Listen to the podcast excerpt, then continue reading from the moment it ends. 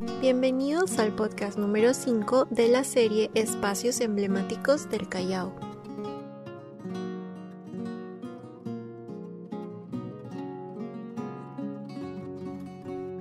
Entre las calles Marco Polo y Miguel Grau, o ex Avenida Buenos Aires, se encuentra la Plaza San Martín. Estoy segura que la has visto muchas veces, pero ¿sabías que no siempre estuvo ahí? Inicialmente se encontraba en una pequeña plaza frente a la iglesia matriz.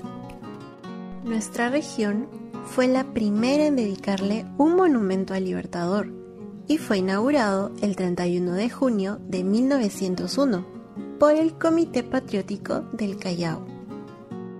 Asimismo, el artista de la obra fue el vizconde Agustín de Marazzani, un escultor italiano asentado en Lima. Sobre este importante monumento también se han contado muchas historias. ¿Quieres saber una de ellas? En el libro Frontera al Castillo del Sol de Santiago Rizzo se cuenta que en 1944, cuando se trasladaba el monumento a su ubicación actual, hubo un malentendido que provocó la detención de la carreta donde estaba la escultura de San Martín y pasó la noche en la comisaría que se encontraba en la calle Cochrane.